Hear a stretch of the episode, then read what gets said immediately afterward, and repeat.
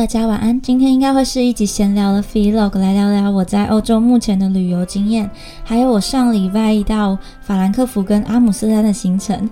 那嗯，其实我觉得，如果你想要像一个欧洲人一样在欧洲旅游的话，那这一集应该会很适合你。我在欧洲的旅游行程呢，其实都不多，我都会每个地方挑选一到两个博物馆。不会太多，因为博物馆呢，欧洲的博物馆非常的大。我其实很长的时候在里面都逛到要吐出来，因为我都最早一班进去，然后逛到要收馆，中间都没有吃东西。然后回过神来，其实我有时候是因为看展览看得太投入了，就会忘记那个时间。然后回神的时候，就会发现自己肚子很不舒服，整个人要脱水的状况。好，那其实其他时间呢，除了博物馆之外，就会到附近的街道随意的逛逛。然后蛮推荐大家，如果你是自助旅行的话，其实可以到一个地点就跟当地人稍微搭讪一下，或者是嗯，如果你去咖啡厅，就可以跟老板聊聊天，因为他们就会告诉你很多嗯你在观光客，就是如果你是观光客，你不会知道的事，跟他们会告诉你怎么玩才会很好玩。我因为这样子就收获到非常多当地人才会知道的小景点啊，或者是一些吃的东西要怎么吃。那或者是你到店家点餐的时候，你也可以问说：“诶，你有没有什么推荐的啊？”那他们就会推荐给你，那你就吃他们推荐的，其实就会吃到很当地的菜色了。那接着呢，我要分享的是我先到法兰克福两天，然后再到阿姆斯特丹三天的这次的旅程。其实旅行期间呢，我还是有很多艺术品的分享在我的社群上，如果有兴趣的人就可以去追踪哦。因为有时候那个这真的太多画作了，来不及拍一集来分享。像是那个荷兰博物馆，其实里面就很多画，但是我也只能慢慢的一集一集的介绍。好。那这一次呢，其实法兰克福呢，我到这个诗人歌德的故居哦。他们这边呢，成人的门票在十欧，然后学生票的话就是六欧。那这张门票呢，不仅可以参观歌德的故居，也可以顺便参观旁边的这个浪漫博物馆。所以不要再说德国人不浪漫了，其实德国人内心是有很多情绪的。虽然表面上看起来很硬邦邦啊，然后没有什么感情，但是呢。在这个浪漫主义的博物馆里面，你也可以感受到德国人浪漫，然后内心柔软的另外一面。而且，其实真正要提到浪漫主义的起源，其实是在德国这里的。而且呢，虽然说浪漫主义并不是真的所谓的那种粉红泡泡的浪漫，但是呢，一样是很唯美优雅的。而且浪漫主义是非常重视个人情感啊，探讨内心情绪，然后开始重视恐惧、不安以及面对大自然的壮丽，人们会产生的各种的敬畏反应哦。其实正是因为有这么多的情绪展现在这些文学作品当中，所以呢，我们在想到浪漫主义的时候，就会跟情绪反应做连结。那你也会发现，在这个博物馆当中。就可以看到德国人的另外一面。好，而且呢，连格林童话也是德国的。当然，在这德格歌德故居呢，一定要去看的就是歌德生前的居住环境啊，包含他母亲的会客室啊，他父亲的书房，还有他完成他伟大作品的房间呢。我走到他的书桌前面的时候呢，其实就有一种觉得。哇，原来伟大的作品都是在平凡当中诞生的。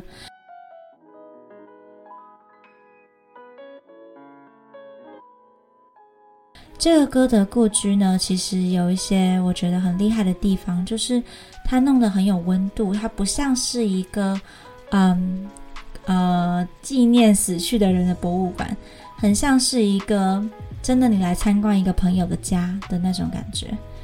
那他们家有几个非常可爱的东西，也可以跟大家分享。就是第一个就是这个柜子，其实这个巴洛克的柜子呢有两个，是专门拿来放那个家庭亚麻布的。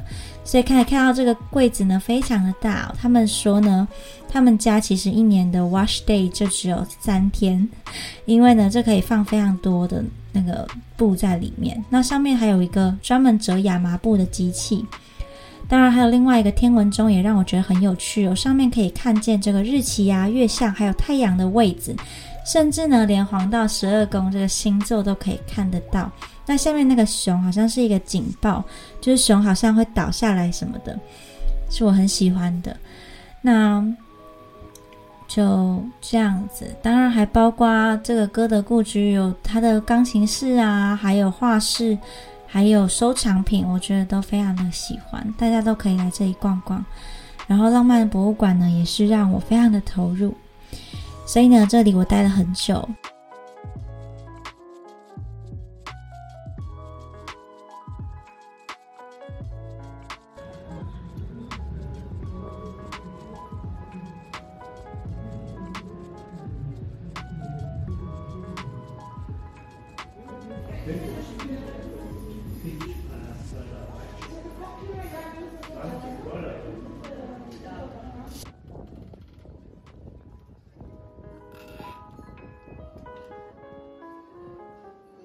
那之后呢，才去罗马广场喝咖啡、吃蛋糕，当然也有去美英河畔走走。真的觉得美英河畔非常的美，然后在那里呢，非常的放松。而且呢，逛到铁桥的时候，上面有很多锁。其实呢，大家都很想要把一些美好的记忆锁在这里，但是呢，其实记忆是锁不住的，只有记在我们的心里面。但是呢，幸好。发生就是发生了，我觉得这就是一种永恒。那建议大家来法兰克福的时候呢，不要住在火车站附近，因为呢，法兰克福的火车站里面是很漂亮的，但是外面就很不好说。而且我觉得外面的那个那个闹区呢，比台北车站还要乱，在那边甚至会看到有一些人快要打架了，所以我觉得。呃，可以尽量往郊，就是往外围一边走。我自己的旅馆是在十一号电车的线上，一路到了比较安静的住宅区。那我走出来就是电车站，也非常的方便。那我喜欢旅行的时候是很悠闲的，所以我有很多时间花在美银河畔走走、思考、看看风景。我觉得这是欧洲让我最喜欢的地方，就是为什么在这里可以有那么多哲学家、艺术家。就是因为他们每天都有很多时间可以静下来，好好的思考某些事情。我觉得这样才可以真正的，嗯，产出一些让社会进步的文化。所以看起来虽然很平常，虽然很像在浪费时间，但是我觉得没有一个悠闲是浪费的。就是在美英河畔走走的时候，也刚好看到一个刚下班的人，然后他就很开心的像观光客一样这样子拍来拍去的。我觉得。就是因为法兰克福很少有这个好天气吧，但是呢，看到这一幕的时候，我就突然回想到，那台湾的下班的时候到底在干嘛呢？大家都还在加班，其实这样很不好。就是我觉得工作跟生活呢，还是要有一些切割的。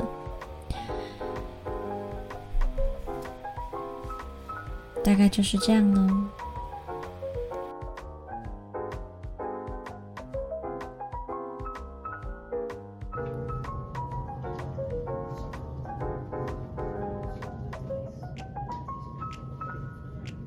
接着呢，我就到阿姆斯特丹，我是坐火车去的。然后一一出火车站就非常的感动，因为我觉得对于这座城市我有很多的幻想，就是过去的航海时代啊，然后它就很辉煌、很风光。然后世界第一个证券行也是在这里，当然这里也是欧洲海上霸权最一开始的几个国家之一。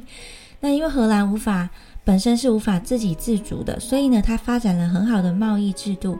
也是因为这样呢，这座城市就包容了各式各样的东西。那坏的等等再说，先说好的，就体现在荷兰国家博物馆里的馆藏。第一次来阿姆斯特丹的朋友，真的很推荐你们可以到荷兰国家博物馆。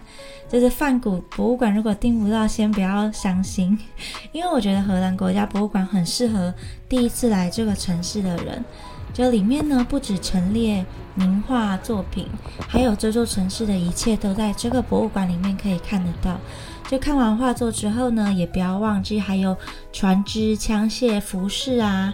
当然呢，让我最惊艳的就是他们融合东方的这个青花瓷，加上西方画作的这个工艺品瓷器了。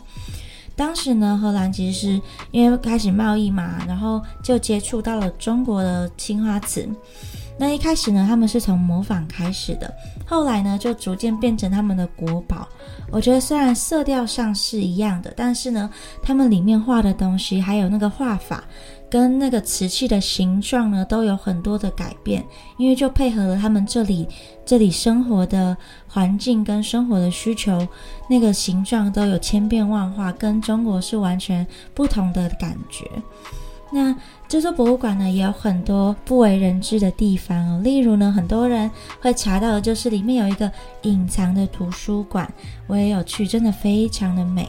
这座图书馆呢，目前还在正常的运作当中哦，呃，提供给馆藏人员或者是有预约的人来使用，是荷兰最美也最大的艺术史图书馆。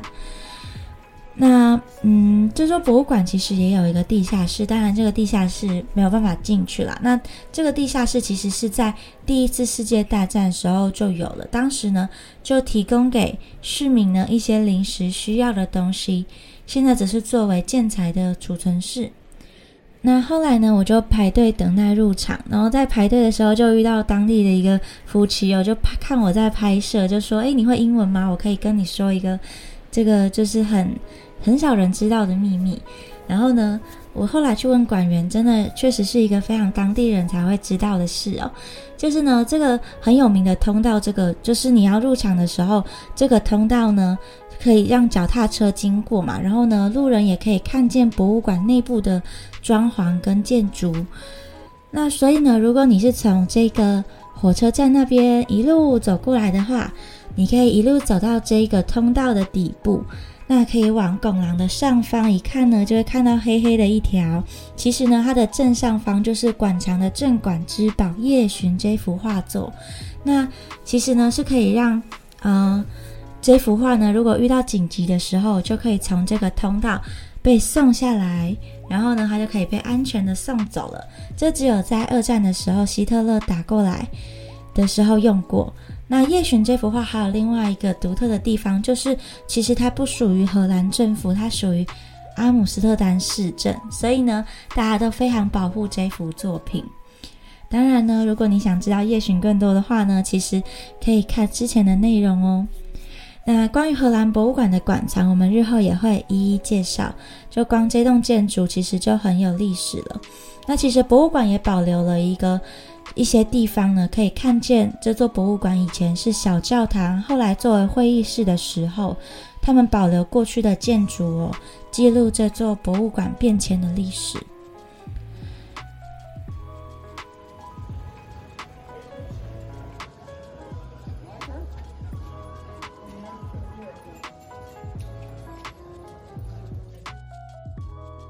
那如果看影片的人呢，现在就可以看到画面上有这个地图的截图。其实阿姆斯特丹就是一个同心圆扩散出去的设计。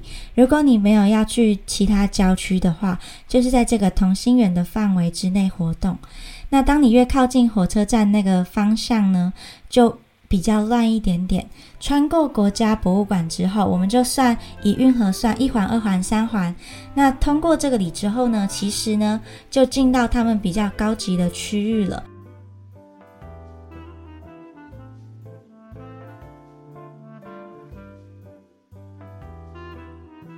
就越靠火车站，其实就越乱。那过来之后呢，就会有市立博物馆啊、梵谷博物馆，就可以在这里呢感受到不同于闹区的阿姆斯特丹。那这边的空气也比较新鲜、高级一点，因为其实火车站那里呢，就是整个城市都是大麻的味道。就是如果你不知道什么是大麻味，其实到当地就知道。嗯，没错，你不要怀疑自己，这个就是大麻味。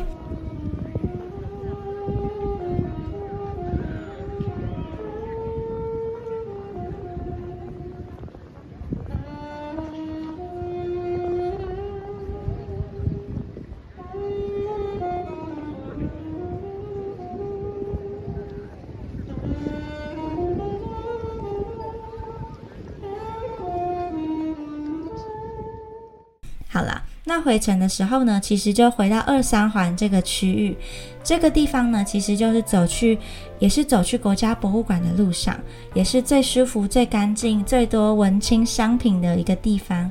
然后呢，这里也有很多的小艺廊，真的都很推荐大家可以进去走走看看。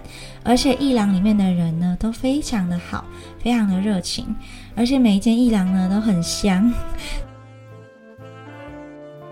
那也有很多好吃的会在这个区域，我也会把我吃的呢放在我的社群，可以去看。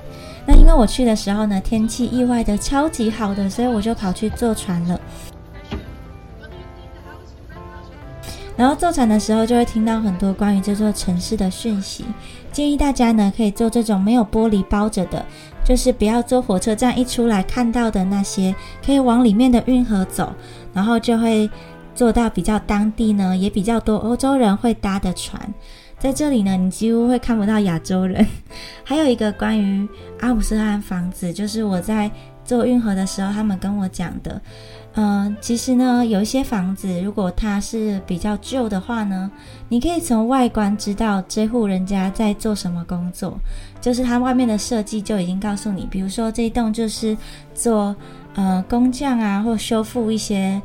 艺品的人，然后呢，还有比如说外面可能就会看到哦，这个就是护理师的家，你们马上就可以从外面的外观知道他们在做的职业了。那刚刚为什么会看到青青呢？是因为那一座桥呢，其实如果在通过的时候中间亲亲，那么就会白头偕老在一起一辈子，所以他们夫妻呢都会亲在一起。那另外一个关于阿姆斯特丹房子可以介绍的呢，就是你可以看到阿姆斯特丹房子其实都有点歪歪斜斜的，然后呢，甚至有一些往前倾斜的。其实呢，是因为一方面是因为地形的考量，那另外一个原因呢，其实是因为阿姆斯特丹的房子呢，其实都非常的窄，然后楼梯呢也都窄窄小小的，所以呢，你可以看到房子屋顶上面有一个挂钩，那个东西呢就可以把东西挂上去。那为了呢，在挂上去的时候呢，不要敲到自己的房子，所以有一些房子其实它是故意把它做斜斜的，这样就不会敲到了。好，蛮有趣的。我真的很喜欢阿姆斯特这个城市，觉得这个城市就是整个充满了生命力，连房子都有在呼吸的感觉。那呃，虽然说有大马有这个红灯区，但是呢，其实不用太担心，因为这个城市还是非常安全的。